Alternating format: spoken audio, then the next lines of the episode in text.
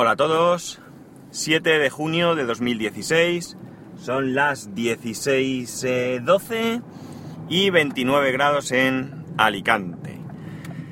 Esta mañana me ha sido del todo imposible grabar y bueno, pues grabo esta tarde, para no dejaros huerfanitos.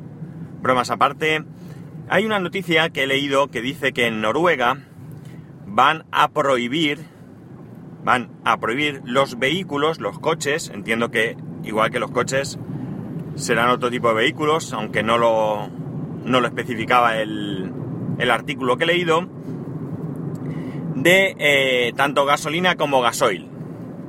Entonces, a partir de esa fecha, entiendo que habrá un periodo en el que convivirán ambos eh, tipos de vehículo, los que combustible utilizan combustible fósil es decir, derivados del petróleo, y los vehículos eléctricos. Esto resulta curioso porque Noruega es uno de los mayores exportadores de petróleo del mundo. Yo no lo sabía, porque siempre que piensas en petróleo, pues piensas en, países de, de pues, Arabia Saudí, Dubái mm, o incluso Venezuela y cosas así, pero nunca me había dado por pensar que Noruega fuese un exportador de petróleo tan importante. Evidentemente, esto es bastante, bastante eh, atrevido, porque eh, esto está previsto para el año 2020, estamos en el año 2016, por tanto quedan cuatro años. Y aunque sea a finales de 2020, pues quedan cuatro años y medio. Y entiendo que en cuatro años y medio pues habrá que hacer muchas cosas. En primer lugar, eh, pues evidentemente, y lo más importante es que haya una red importante de, eh, de lugares donde poder cargar tu vehículo.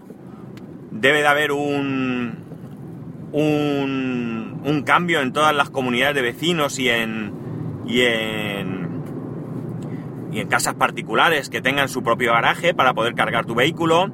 Y entiendo que en todas las calles pues debe de haber alguna manera de cargar tu vehículo, porque, porque si no, con la autonomía que tienen hoy en día los vehículos, no creo que por muy noruego que seas y por muy alto que sea tu, nivel de vida, pueda el mundo, todo el mundo comprarse un Tesla, que hoy por hoy son los que en principio tienen una autonomía importante.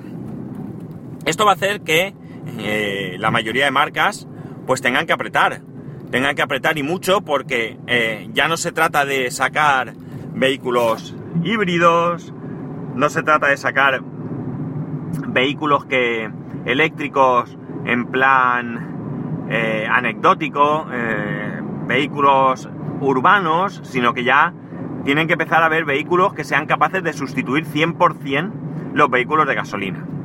Quien dice gasolina quiere, quiere decir gasolina o gasoil. Voy a, referirme a ellos como gasolina para no andar con rollos. Eh, la idea no me parece mala. No me parece mala eh, debido a que ya sabemos el problema que tenemos de emisiones, no solo de los vehículos, ¿eh? no hay que echarle la culpa de todo a los vehículos, todo, todas las emisiones que estamos vertiendo a la atmósfera son de diferentes, de diferentes fuentes, pero está bien que vayamos a aquellas eh, fuentes que puedan ser relativamente sencillas de, eliminar, pues vayamos a eliminándolas. Evidentemente que Noruega haga esto frente al resto del mundo, pues mm, es un pequeño pasito.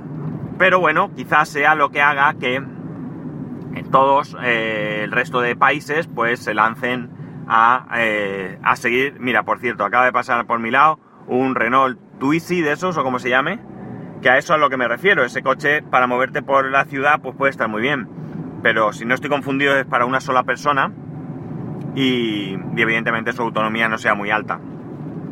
Pues bien, como digo, las marcas, todas las marcas, las marcas de consumo, las marcas que, que la mayoría de personas podemos comprar, pues tendrán que avanzar mucho para podernos dar vehículos que cubran todas nuestras necesidades. Porque daos cuenta, no estamos hablando de, de, mm, como te diría yo,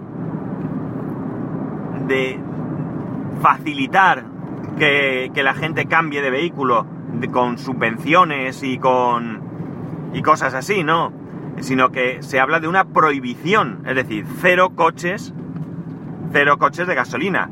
Daos cuenta, por ejemplo, mi caso, mi caso es que eh, mi caso como el de muchos otros comerciales o técnicos como yo o lo que sea, hacemos cientos de kilómetros al día. Con lo cual no nos vale un coche que tenga que hacer, que pueda hacer 100 kilómetros y que tenga que tener 4 horas cargando. No nos vale, ni siquiera una hora cargando probablemente sea lo sea suficiente. Porque puedo estar perdiendo fácilmente pues 3 o 4 horas al día de trabajo para recargar el vehículo. Con lo cual, de alguna manera tendrán que inventar bien que la carga sea tremendamente rápida, bien que se haga algún tipo de sustitución de batería rápido, que tú llegues a una mm, eh, eh, gasolinera, no, mm, no sé cómo llamas, estación de carga, y que eh, pues hay un empleado te quite la batería y te ponga otra, pagas y sales corriendo. Porque si no, como digo, la cosa se, se puede complicar mucho, se puede complicar mucho. Evidentemente el que vaya al trabajo a 10 kilómetros, esté todo el tiempo en el, en el mismo sitio y salga luego para su casa y vuelva otros 10 kilómetros, pues no va a tener este problema. Pero hay muchos otros que sí, taxistas, que están todo el día allí esperando y moviendo gente. Tampoco, bueno, un taxista a lo mejor podría tenerlo más sencillo porque entre viaje y viaje, pues a lo mejor en la, en la parada de taxis podría estar recargando. No sé, quizás no sea este el mejor ejemplo, pero bueno, en cualquier caso, eh, repartidores, eh, pues como digo, tiene que haber algún cambio importante en la tecnología de las baterías o en la forma de cargarlas o algo para que esto sea factible. Eh, estamos hablando de que tienen cuatro años y medio por delante. Paralelamente, leo que en esto yo no lo, no lo sabía, que aquí en España el Partido Socialista lleva en su programa también acabar con los coches, atención, diésel, solo con los diésel. Pero parece ser que en el programa de las pasadas elecciones del 20 de diciembre, pues era un planteamiento bastante más desarrollado, bastante más agresivo, no sabría decir muy bien. Y ahora, para estas próximas elecciones, que se celebrarán el 26 de junio, pues mmm, digamos que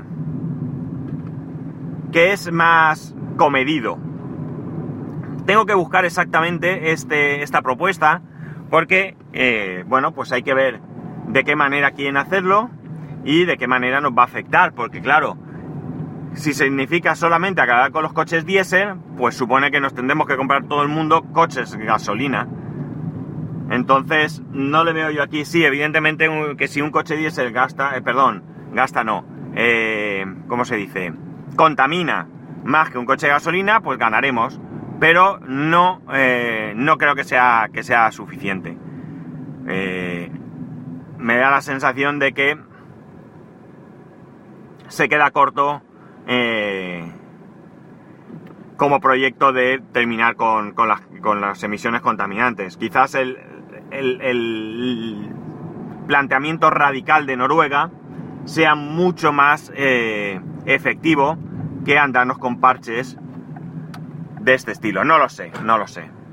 En cualquier caso, es un, una propuesta que por lo visto en Noruega han apoyado todos los partidos, pero que entiendo que tendrán que poner en marcha, tendrán que desarrollar y que supongo que en algún momento pues nos enteraremos más de cómo está, cómo está previsto que sea este planteamiento. Eh, insisto, cuatro años y medio mmm, me parece mmm, un tiempo bastante apretado, es decir, van a tener que correr mucho, salvo que pues las marcas ya tengan desarrollos que no conocemos. Y cuando hablo de marcas, hablo de las marcas eso que habitualmente nosotros compramos. Eh, marcas de... Es decir, tiene que haber un coche eléctrico que ahora hay coches desde 6.000 euros, 6.000, 8.000, 10.000 euros.